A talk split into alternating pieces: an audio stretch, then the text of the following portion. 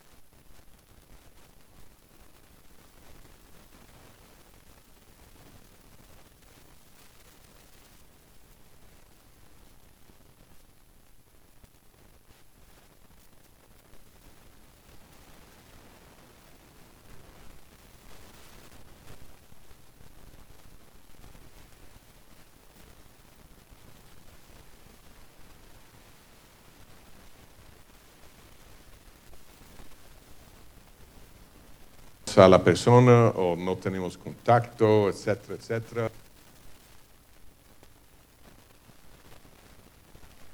Una división total, no.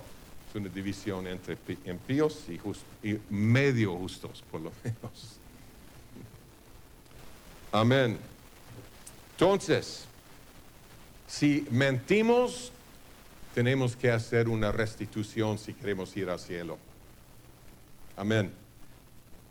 Y todas las restituciones que podamos hacer. Si ya no conocemos a la persona o no tenemos contacto, etcétera, etcétera. Y si ah, ah, hacemos la restitución con ah, las personas con quienes podemos hacer la restitución, estoy seguro que el Señor va a perdonarnos.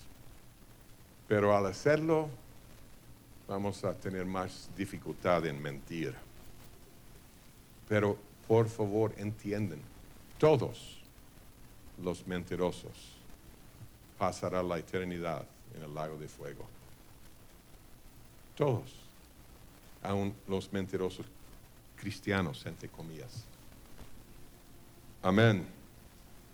Otra clave para tener un matrimonio feliz es arreglar los desacuerdos antes de ir a la cama, antes de dormirnos, arreglar con el cónyuge cualquier conflicto, ¿entienden? ¿O no? ¿Captan la idea? Pedir perdón si hay necesidad. ¿Cuántos aquí han tenido un disgusto, disgusto con alguien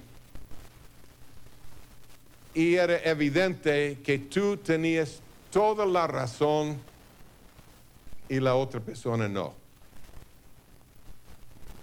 A ver, casi todos o no, no tienen disgustos.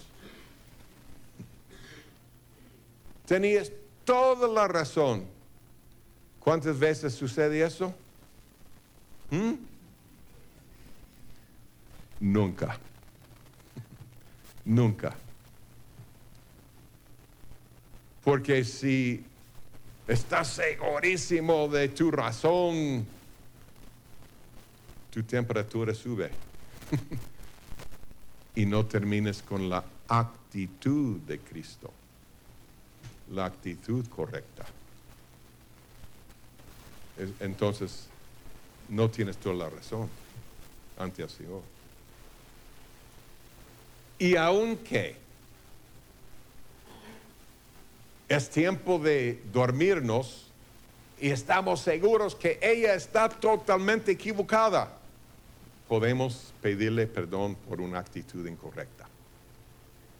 Amén. Y hacer paz. O la mujer también. Es importante hacer paz antes de ir a la cama para evitar úlceras y otras enfermedades. Y no estoy bromeando, aunque suene chistoso. Ellos, los médicos, y hay, hay artículos sobre esto, han descubierto que 80% de las enfermedades físicas del ser humano brota de la mente. Brota de la mente. No quiere decir que es solo una imaginación, no, no, no. Sí, tienen una enfermedad seria tal vez, pero es, por, es la, la causa es la mente, actitudes,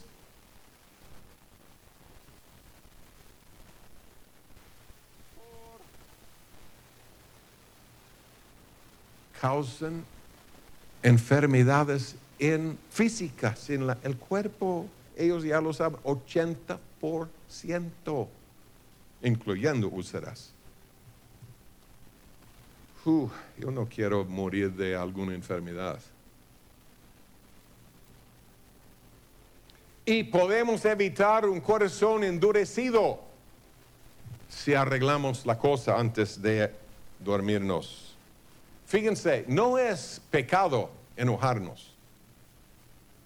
Cristo mismo se enojó. ¿Recuerdan? Y Efesios 4, 26, 27. Efesios 4, 26, 27. Airaos, pero no pequéis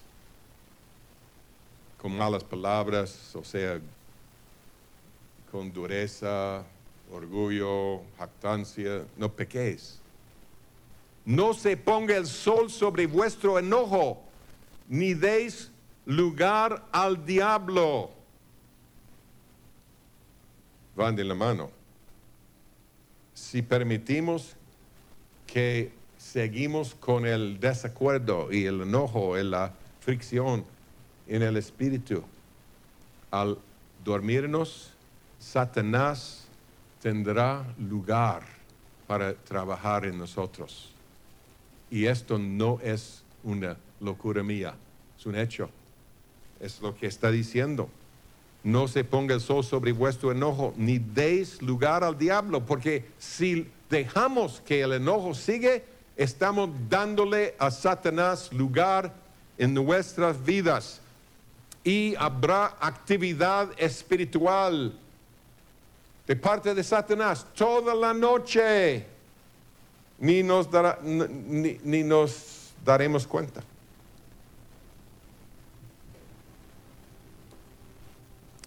Cantares explica el otro lado de esta moneda.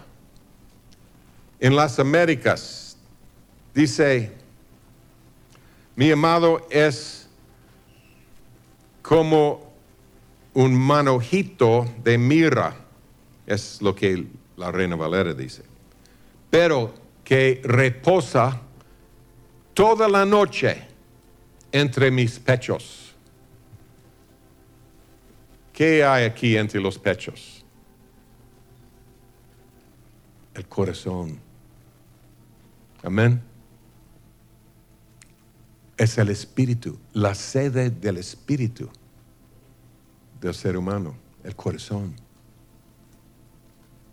Y el amado va a estar ahí cerca de nuestro corazón toda la noche. Y Él puede trabajar en nosotros espiritualmente toda la noche si todo está en orden. Pero si hay enojo, fricción, discordia, ira, Satanás estará trabajando en el espíritu. Demonios, otros espíritus. Oh, es importante, hermanos, si no lo arreglamos, eh, Satanás va a arreglarlo de su manera, a su manera. Otra clave para tener un matrimonio feliz es reconocer que otros espíritus se meten entre los dos. Sí, entre la pareja. Satanás quiere destruir el matrimonio. Entonces él puede mandar a un demonio para estar entre el marido y la mujer. No poseyéndolos, no estoy hablando de eso. Y yo he vivido esto, y es bíblico. Donde hay un demonio metido, es impresionante lo que puede suceder. Porque somos seres espirituales. ¿Entienden? La comunicación puede ser tergiversada por un demonio. O Satanás puede hablar a través de uno de los cónyuges. ¿Recuerdan en Job? Satanás habló a través de la esposa. Maldice a Dios y muérete. Es lo que Satanás quería. Pedro fue usado para dar un mensaje satánico. Amén. ¿Sí? ¿Recuerdan?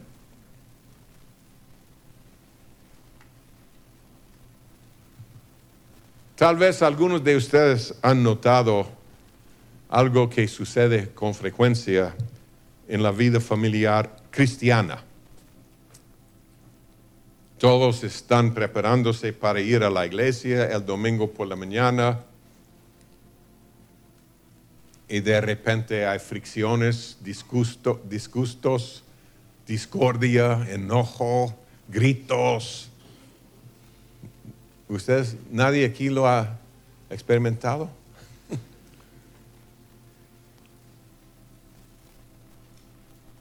¿Por qué?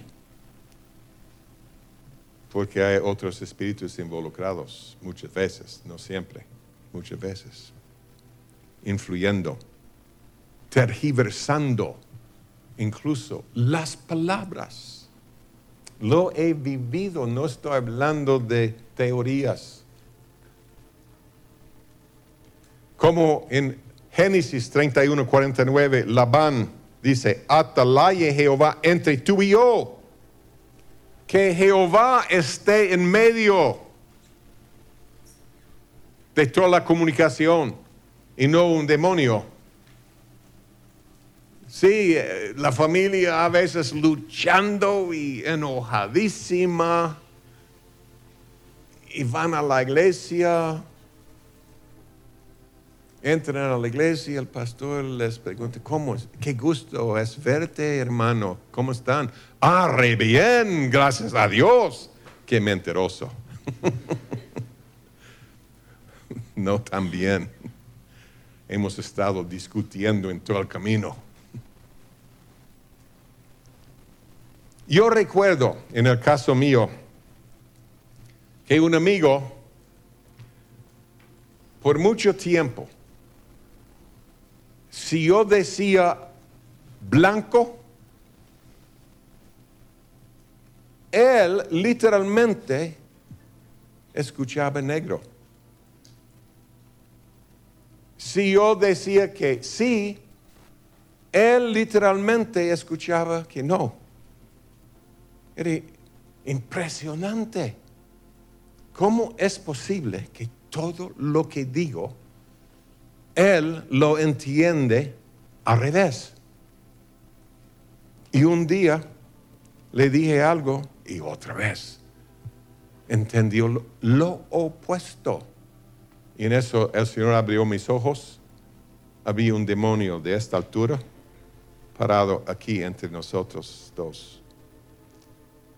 Y sí, existe esa posibilidad porque somos seres espirituales que el demonio puede tergiversar la comunicación y abrir el, el oído del otro para oír lo opuesto.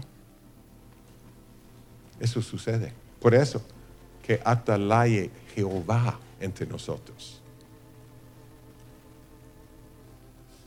Que el Señor esté entre nosotros no otro espíritu. Debemos reconocer que eso sucede, máxime los domingos por la mañana. bueno, es imposible tener un matrimonio feliz y exitoso sin la presencia del Señor y eso es, después de misericordia, el factor más importante. Nosotros tenemos que llevar la presencia del Señor en nuestras vidas. Y es una cosa ser cristiano, es otra cosa muy diferente llevar la presencia del Señor, como María, la Madre de Jesús, llevaba la presencia del Señor. Y muy pocos cristianos llevan la presencia del Señor. ¿Y por qué?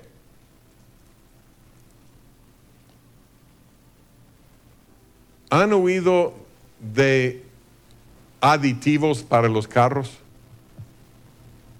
¿No? ¿O no saben? No, la mitad no saben. ¿Qué es un aditivo?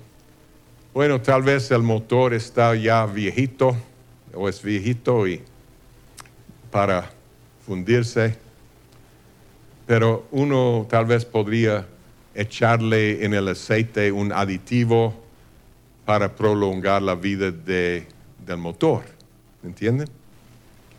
O tal vez hay problemas con el sistema de carburación, o sea, donde se mete la gasolina o diésel en el motor. Problemas y uno puede agregar una lata de aditivo para limpiar el sistema, agregándolo al combustible, al aceite, al agua en el radiador, hay aditivos. ¿Entienden?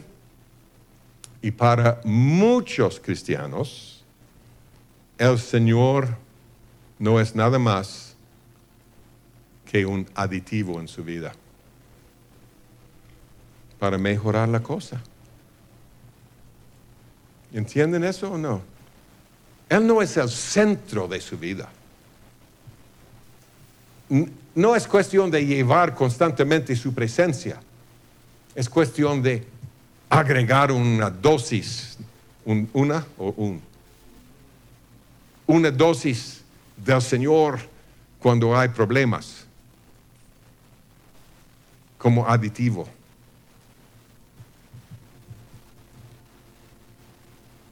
Para muchos cristianos eso no es nada más que un aditivo. Yo recuerdo que hace años una mujer y su marido solo asistía fielmente a la iglesia aquí.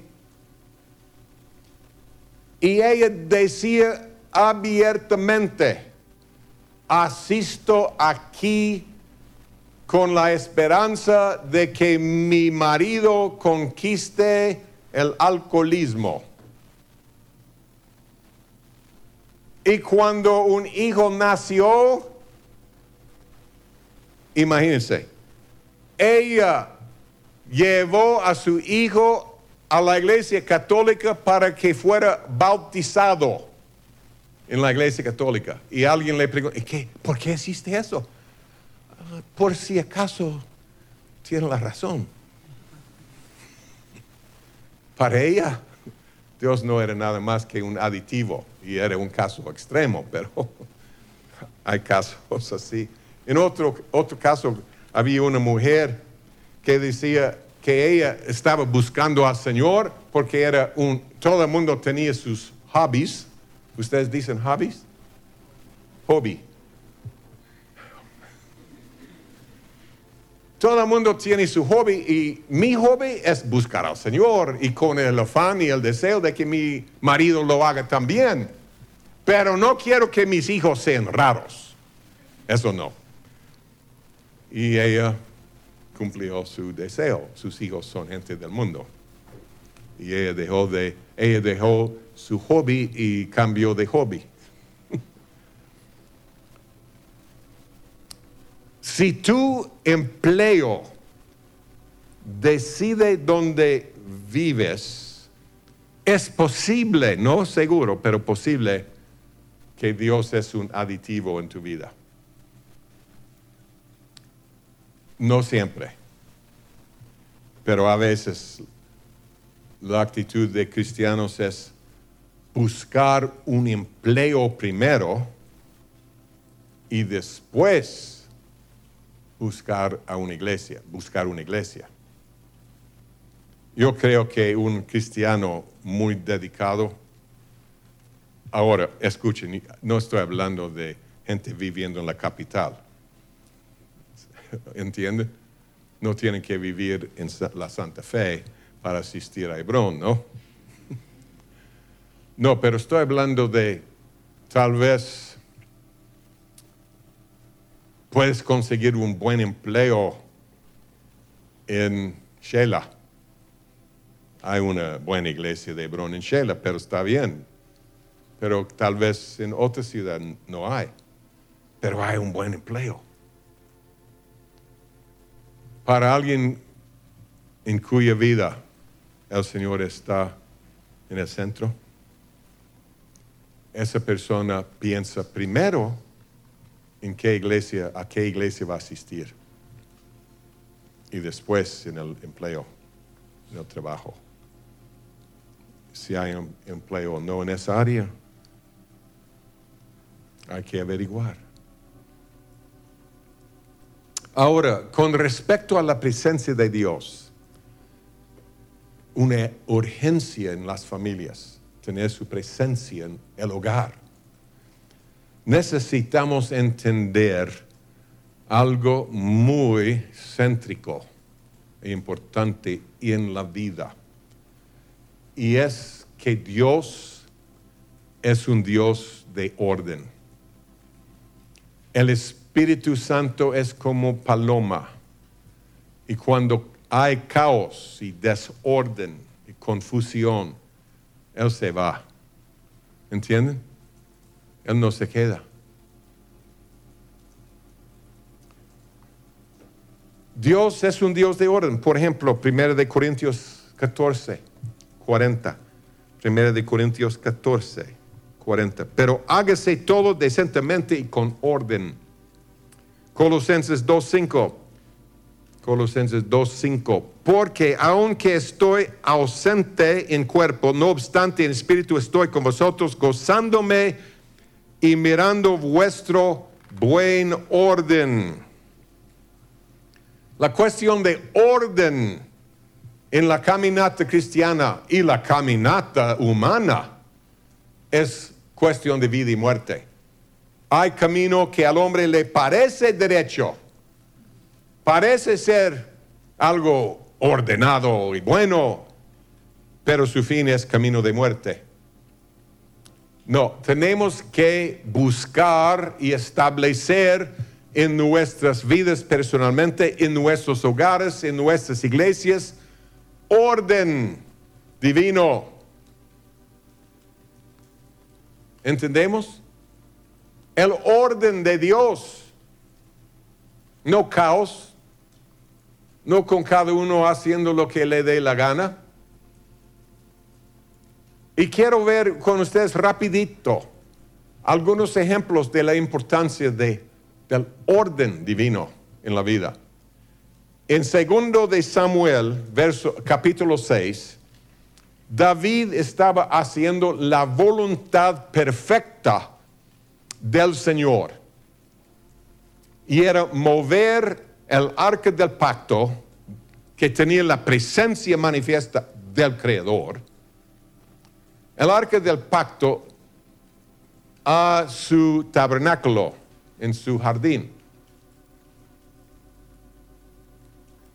¿qué pasó? ¿Recuerdan?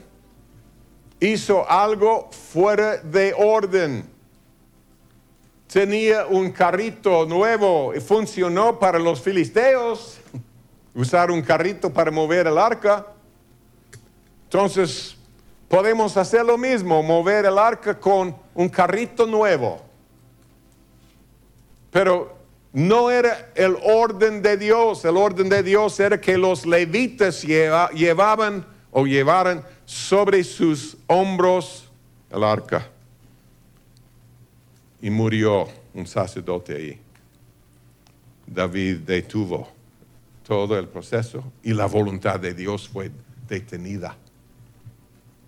En Éxodo 4, 24 a 26, después de 80 años, es 4, 24 a 26, después de 80 años de preparación, después de haberle dicho, sí Señor, Moisés, que no quería ir a Egipto. Después de todo, el Señor quiere matarlo en el camino. Imagínense. ¿Por qué? Porque el mensajero del pacto andaba fuera de orden. Su propio hijo no había sido circuncidado, era señal del pacto, una señal del pacto. El mismo mensajero del pacto no estaba guardando el pacto. Su vida estaba fuera de orden y, y el Señor iba a matarlo. No sabemos los detalles, tal vez se enfermó de gravedad. Algo sucedió de tal extremo, a tal extremo que su esposa se dio cuenta del porqué y circuncidó a su hijo para salvar la vida de Moisés. Es evidente lo que mm, para mí es bastante evidente lo que había sucedido allí. Ellos circuncidaron al primer hijo y Séfora se enojó, no estaba de acuerdo y no permitió que el segundo hijo fuera circuncidado. ¿Sí?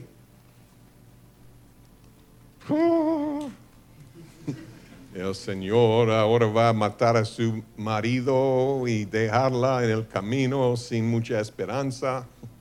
Bueno, está bien un marido sangriento, se dice, ¿no? ¿Mm? ¿Ah? Hombre de sangre. No te escucho. Marido de sangre, sí. Se enojó, pero no quería perder a su marido. Pero eso sí es un ejemplo de que el hogar tiene que estar en el segundo lugar. Moisés se equivocó. Ella sí, pero Moisés era la cabeza. Dios primero y después que el pacto esté vigente en el hogar. Que tomemos medidas. Amén. Primero de Samuel, o primero de Samuel 6, 19.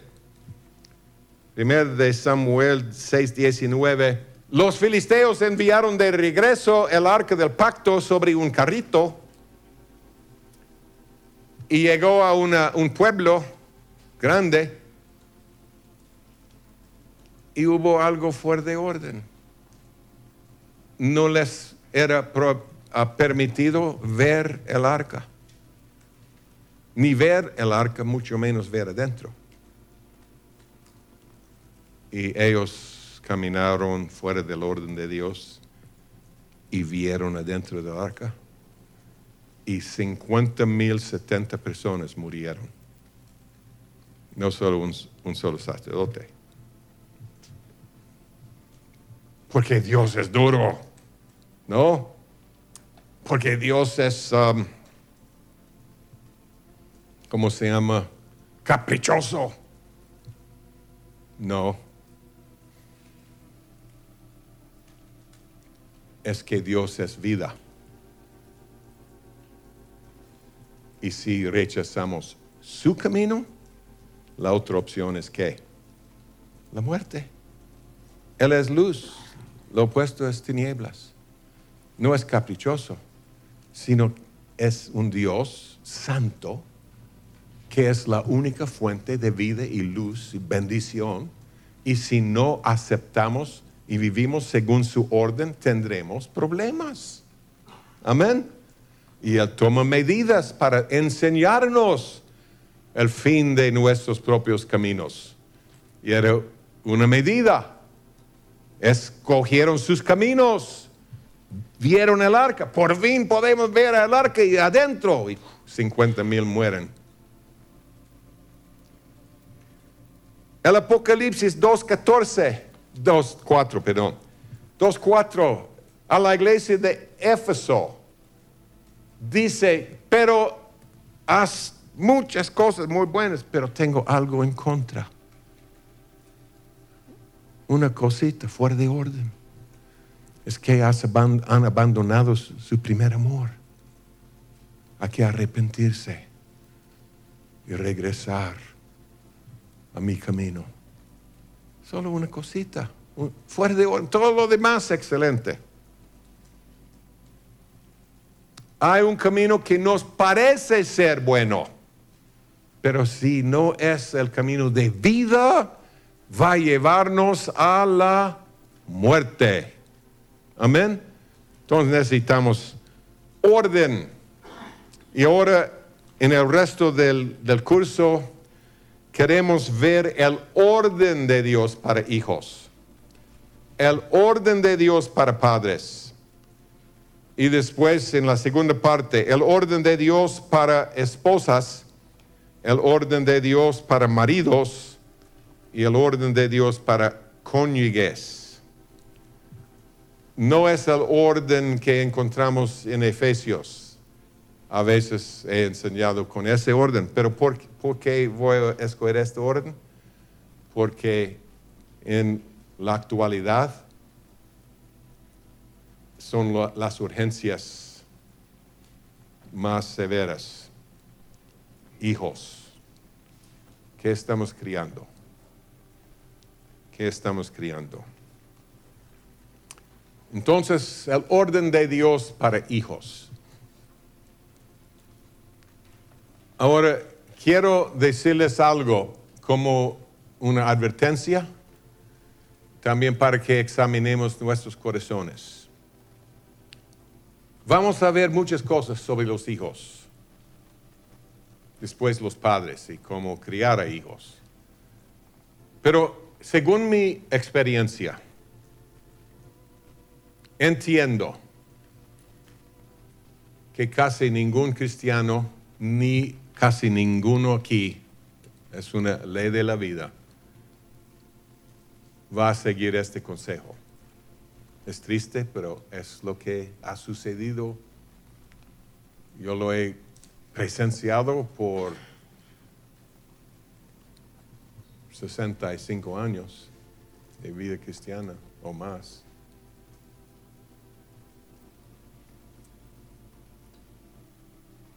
La verdad es que hijos criados conforme al camino de Dios, el orden de Dios, llegan a ser una gran bendición. Pero hay, una, hay un número de razones por las que muy pocos padres siguen el orden de Dios. Muy pocas personas. Razón número uno, es que requiere una dedicación al camino del Señor y al bienestar eterno de nuestros hijos que la mayoría de padres sencillamente no tiene.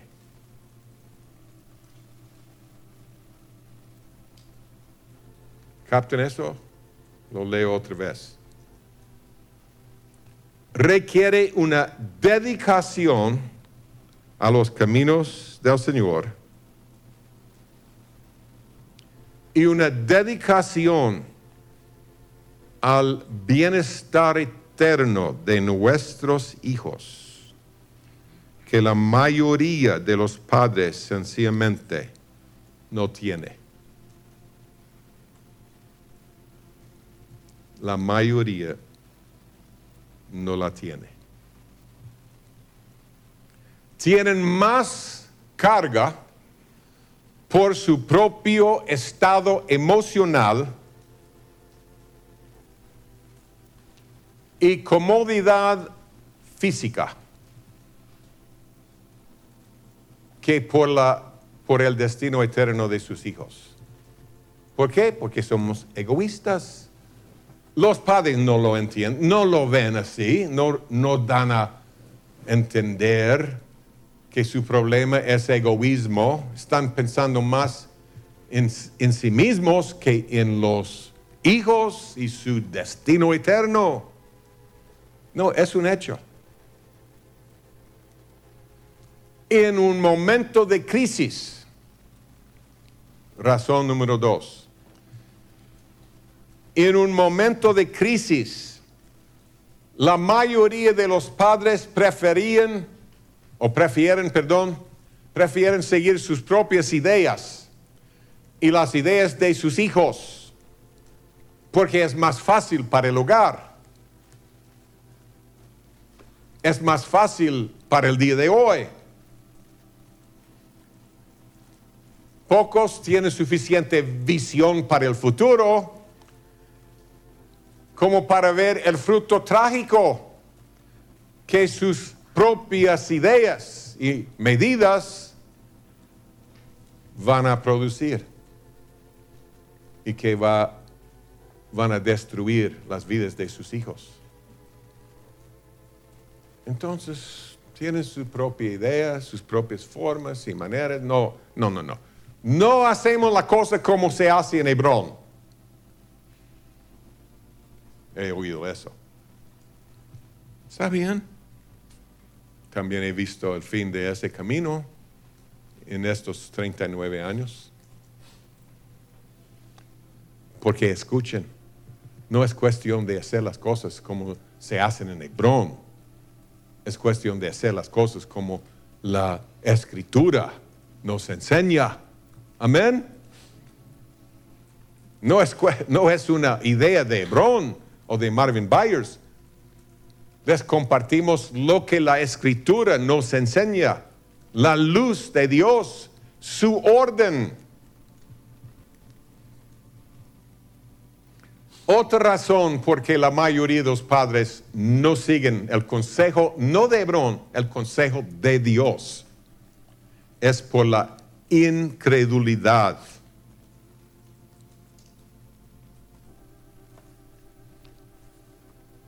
¿En qué sentido? Pocos padres realmente creen en lo más profundo de sus corazones que el camino de Dios es el único camino para criar a sus hijos, para vivir ellos mismos. El único camino. En lo más profundo de su corazón, o de sus corazones, también creen que hay otros caminos que funcionan bien. Tal vez no son tan buenos como el camino del Señor que se ve en la Biblia pero sus médicos les expliquen que son caminos probados por los expertos y que sí funcionan. ¿Entienden? Sí hay otros caminos, no son, tal vez no son tan buenos como el camino del Señor, pero sí funcionan y no cuestan tanto. En la década de los 60, un médico que se llamaba Dr. Spock escribió un libro y ese doctor era famosísimo sobre la crianza de hijos. Y escribió un libro explicándoles a los padres que usar una vara era bárbaro, perverso, no es humano y que solo es cuestión de hablar con los hijos, explicarles lo que tú quieres. Y Dr. Spock logró eliminar casi en su totalidad la vara de los Estados Unidos. Principalmente entre los seculares, pero también entre la mayor parte de los cristianos. Compraron su idea. Funciona bien. Funciona bien. No tan bueno como el camino del Señor, pero da buenos resultados. No, no lo mejor, pero el fruto es bueno. Doctor Spock mismo murió siendo un drogadicto. Drogadicto. El juicio de Dios cayó sobre ese hombre. Y hemos perdido dos generaciones debido a esa ese hombre perverso. Ahora tenemos adultos que no saben cómo es controlar sus apetitos, sus su lujuria, sus pasiones. Nunca han sido disciplinados. Cualquier otro camino que no sea el camino del Señor traerá la muerte a nuestra familia, a nuestros hijos.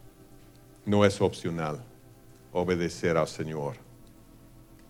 No es opcional. Pero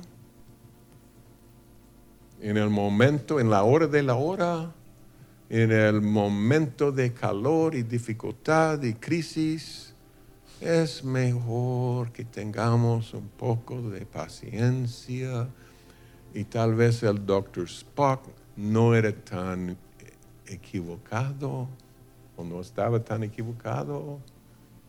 Esto va a funcionar.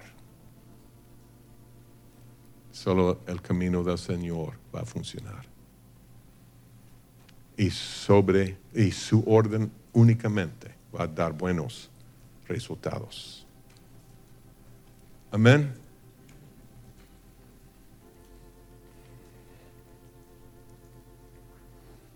Mi papá creía en lo que la Biblia dice acerca de la crianza de niños. Y sus seis hijos hasta el día de hoy han seguido al Señor.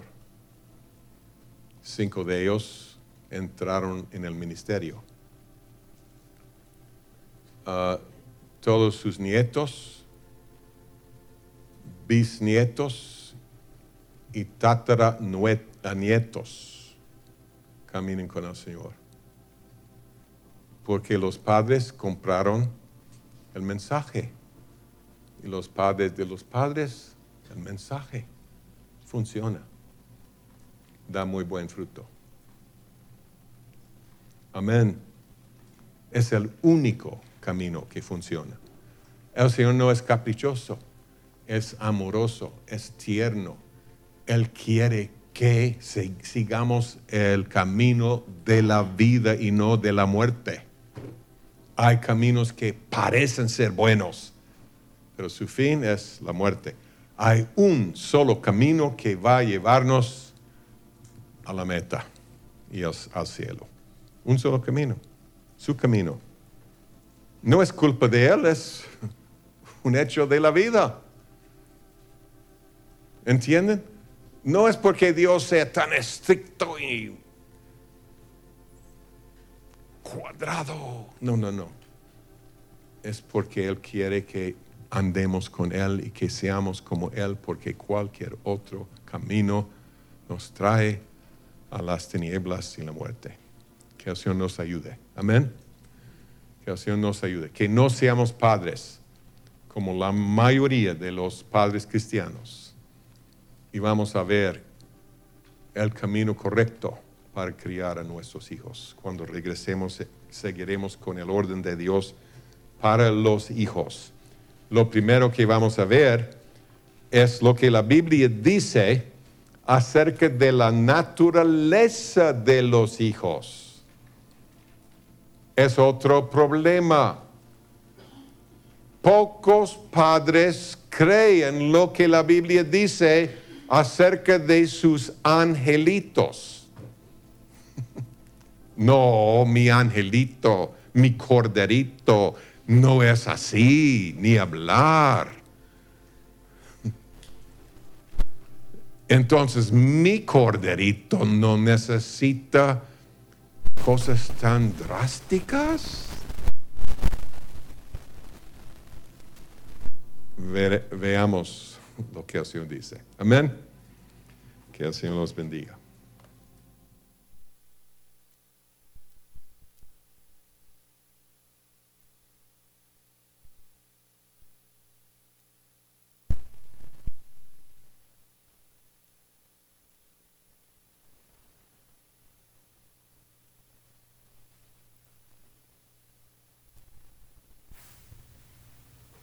Silencio en la sala. Hermanos, tengo dolor yo también.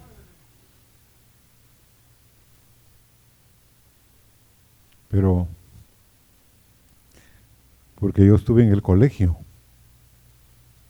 325 niños, el 90% eran de Hebrón, había un 10% de otros. Y aunque usted no lo crea, los hijos de los líderes eran los peores.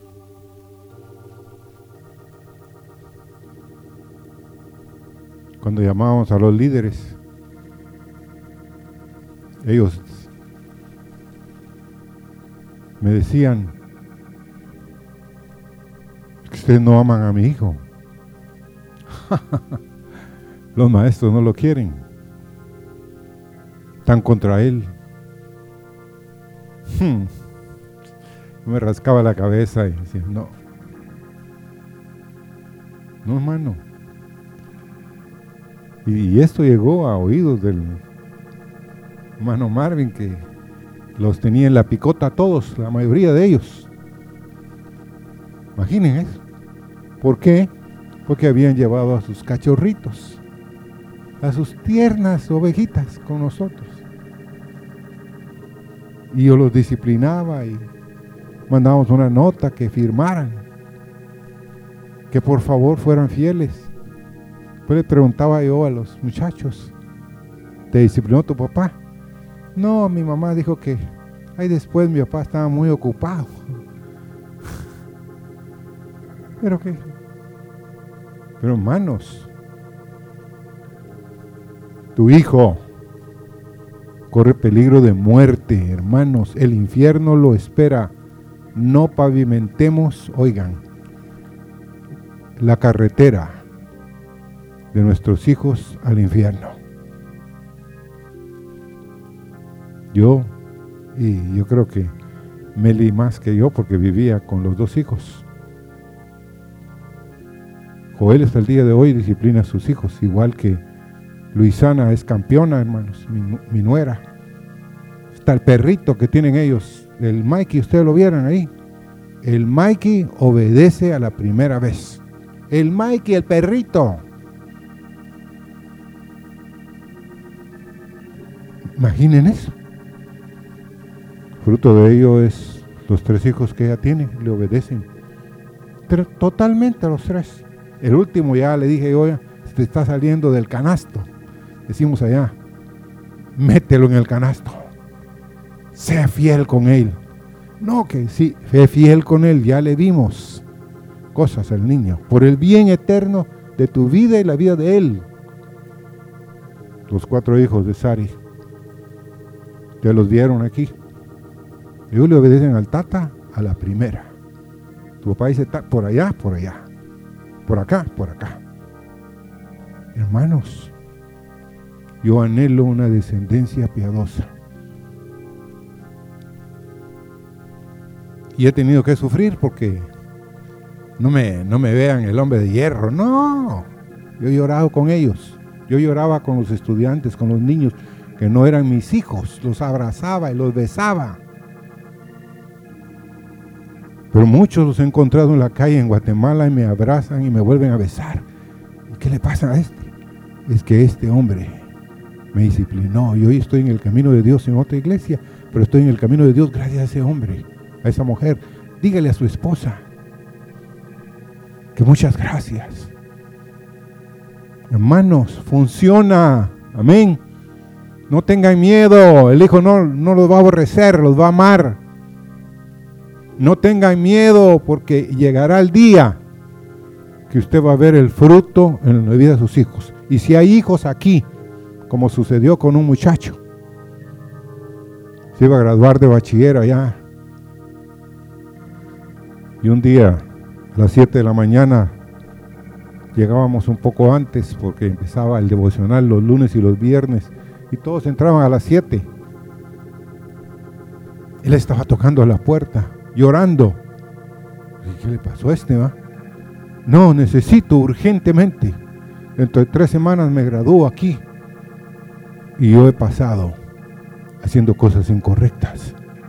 Y anoche tuve un sueño. Me hallé camino al infierno. Y yo aquí, yo he estado en los devocionales, yo he estado, yo soy miembro, mi papá es miembro de esta iglesia. Empezó a llorar el muchacho afuera disciplíneme por favor, deme los que quiera, pero líbreme, imagínense hermanos, a gritos. Hoy está perdido, hermanos, tengo dolor en mi corazón, pero sí lo discipliné, ¿sabes? Se casó con una muchacha de Bron, pero la abandonó, hermanos. ¡Qué dolor! Entonces, no les estoy hablando de que lo que dice el pastor Marvin no es cierto. No, hermanos, yo lo viví.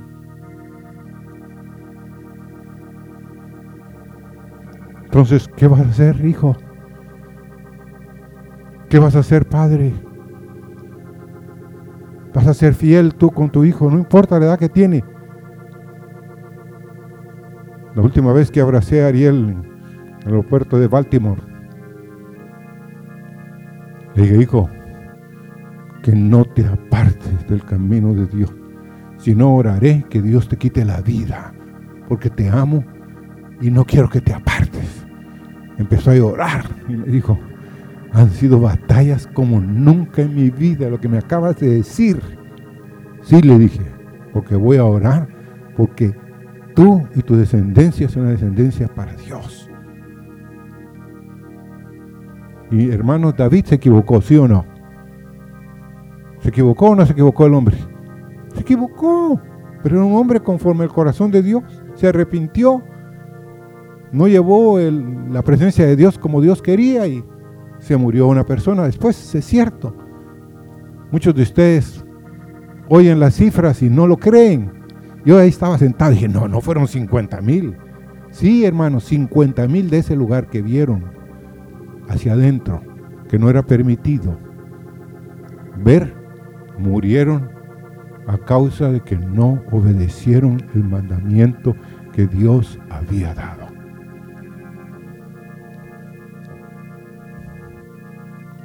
Moisés se equivocó o no se equivocó. Se equivocó, Moisés se equivocó, hermano, no circuncidó al segundo hijo. Y fruto de eso, si es cierto, lo llamó Dios, haciendo la voluntad de Dios, pero Dios lo iba a matar, hermano. No, no, olvídese, Dios no es como ustedes ni como yo. Ay, qué pobrecito, que Dios se compadece. No, Dios tiene misericordia. Oigan eso. La compasión es humana, pero la misericordia es de Dios. Y si te has equivocado, hijo, y has hecho cosas incorrectas, y sigues haciendo cosas incorrectas, yo te aseguro, el camino al infierno será tu destino. Y entrarás tal vez con una Biblia bajo el brazo. Pero yo no quiero ni anhelo eso para ninguno de los que están aquí. Pero ¿qué vas a decir? ¿Qué vas a hacer con este mensaje? Y hay madres aquí, alcahuetas, como decimos en Guatemala. Hay abuelas aquí, son incapaces de agarrar una vara y disciplinar a la niña o al niño. Y tal vez hizo el niño una cosa terriblemente con su hermanito, con su hermanita, o hasta hay abuelas aquí, abuelos que los han escupido en la cara. Pues, qué, qué bonito niño, qué bonito niño. No, hermanos, llamemos a lo correcto, correcto, porque si no andaremos en desorden. Y a muchos aquí le causa dolor eso, tal vez ese tan duro que es. No. A un joven lo iban a matar. Porque había hecho el viernes una cosa incorrecta en la clase. Pero el colegio tenía dos salidas. Se podía salir por la parte, los que han ido a Hebrón, por la parte de atrás, o donde eh, los alumnos tenían que salir por el otro lado. Pero los niños vinieron, ese muchacho salió por el otro lado. Solo sonó la campana y ya él salió corriendo y se fue. El maestro llegó y dijo, ¿qué tal y tal cosa? Era viernes en la, a mediodía. Bueno, le dije el lunes. El lunes estaba también a las 7 de la mañana pidiendo misericordia, de rodillas estaba en la puerta. Ay, yo le dije, ¿qué te pasó? Iba a morir. Y no quiero morir. Ay, ¿por qué ibas a morir? Porque yo hice una cosa. Ah, sí, le dije. El viernes, sí. Pero me fui por allá. Sí, sabemos toda la historia. Pero estando en una pulpería, habían tres hombres ahí y nosotros de jóvenes empezamos a bromear con ellos. En eso uno de los hombres se molestó. Y yo dije, corramos porque yo vi que el hombre se metió la mano aquí y sacó una pistola. Y empezamos a correr en medio de la calle. Y en eso el hombre empezó a disparar. Y mire, me dijo, aquí me pasó el balazo. No tenía una parte del lóbulo de la oreja. Y haga lo que quiera. Discipline, por favor. Deme, no tenga miedo. No tengo miedo, le dije, olvídate. Llamé a Luis Rodenas y le dimos una tunda a ese chico. Pero hoy le canta al mundo, hermanos. No se apartó de sus caminos. O sea que lo que dijo el pastor es cierto. Muchos no quieren, hermanos, no quieren seguir. Hay hijos aquí que se van a revelar a este camino. Pero hermanos, no por eso Vamos a cerrar los oídos, ni mis ojos, ni mi corazón. Póngase de pie. Hijos, pida misericordia. Padres, no importa cuánto nos hayamos equivocado, o como dice la reflexión que está al final de esta mañana ahí en el los anuncios. La casa quemada va. El hombre llorando ahí. ¿Qué va a hacer ahora de mí? Lo único bueno que yo tenía aquí era la casa y, y ahora quemada. Pero Dios estaba mandando un salvavidas para rescatarlo. Y es mejor que alguien no me quiera aquí, pero que esté allá con Dios. Amén. Señor, líbranos del corazón pusilánime, del corazón que no quiere hacer lo que sabemos que es lo bueno y el único camino para nuestras vidas y la vida de nuestros hijos. Señor, la vida de nuestra descendencia está en juego.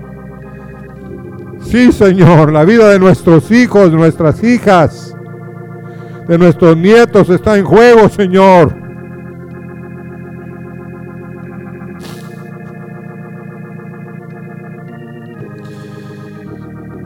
Tú lo sabes, Señor.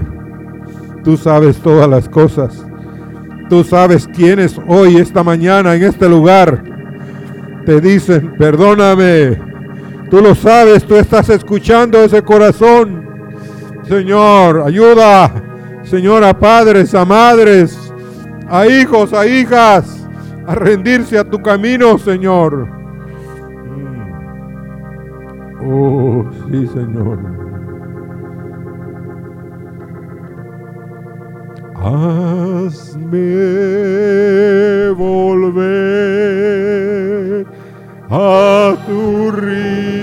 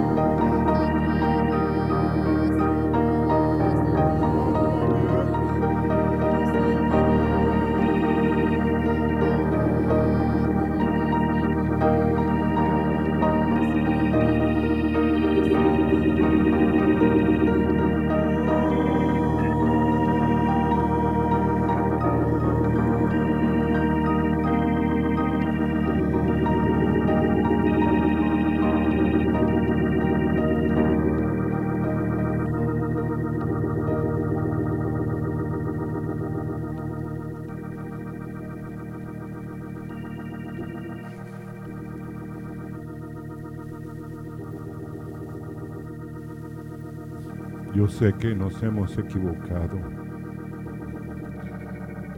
Yo sé que muchas veces hemos fallado, Señor, por miedo, por ciertas cosas que entran a nuestro corazón, ideas, Señor. Pero, Señor, haznos hacer lo que tú quieres que hagamos. Que el arrepentimiento venga a los niños, a los jóvenes, a las señoritas, a las niñas, a los padres en este lugar, Señor. Queremos tu río, queremos beber de tu río, de tu presencia. Señor, ayúdanos. Líbranos, Señor. Libra a nuestros hijos, Señor. Líbranos.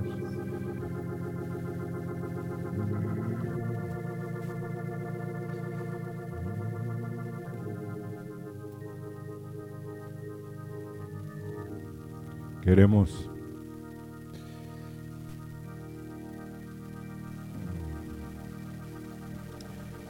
reconocer que no es porque yo quiero hacerlo, sino porque Dios quiere que yo lo haga. ¿Me entienden? No tenemos la fuerza, pero si le pedimos a Dios y nos humillamos, como decía el hermano Carlos, los cielos hay demasiada humildad, pero aquí en la tierra hay demasiado orgullo. Entonces, para empatar a los cielos con la tierra, la tierra tiene que ser conformada a los cielos, no los cielos a lo que hay en la tierra. Pero no tengamos miedo. ¿Me entienden, hermano? De que tu hijo no te va a amar. De que tu padre, aunque consideres que es tarde, para Dios nunca es tarde. ¿Sabían ustedes? Nunca es tarde para Dios. Dios trata. Hay un hombre que me viene a la memoria. La esposa oró como 12 años porque el hombre se viniera a la iglesia. Y ella era, profetizaba, eh, una bendición la mujer en la iglesia. Pero vino el hombre y al año él estaba corriendo más que su esposa. El hombre era una tremenda bendición. Y un día lo, abracé y le dije, mira, sí me dijo, si esta es la verdad, yo quiero correr a la verdad. Yo quiero correr a la verdad, me dijo. Y Solo queremos anunciar esta mañana, esta tarde, tenemos el baby shower de Gaby a las cuatro y media. ¿eso? ¿A qué horas es? ¿Eh? Cuatro y media. Ok.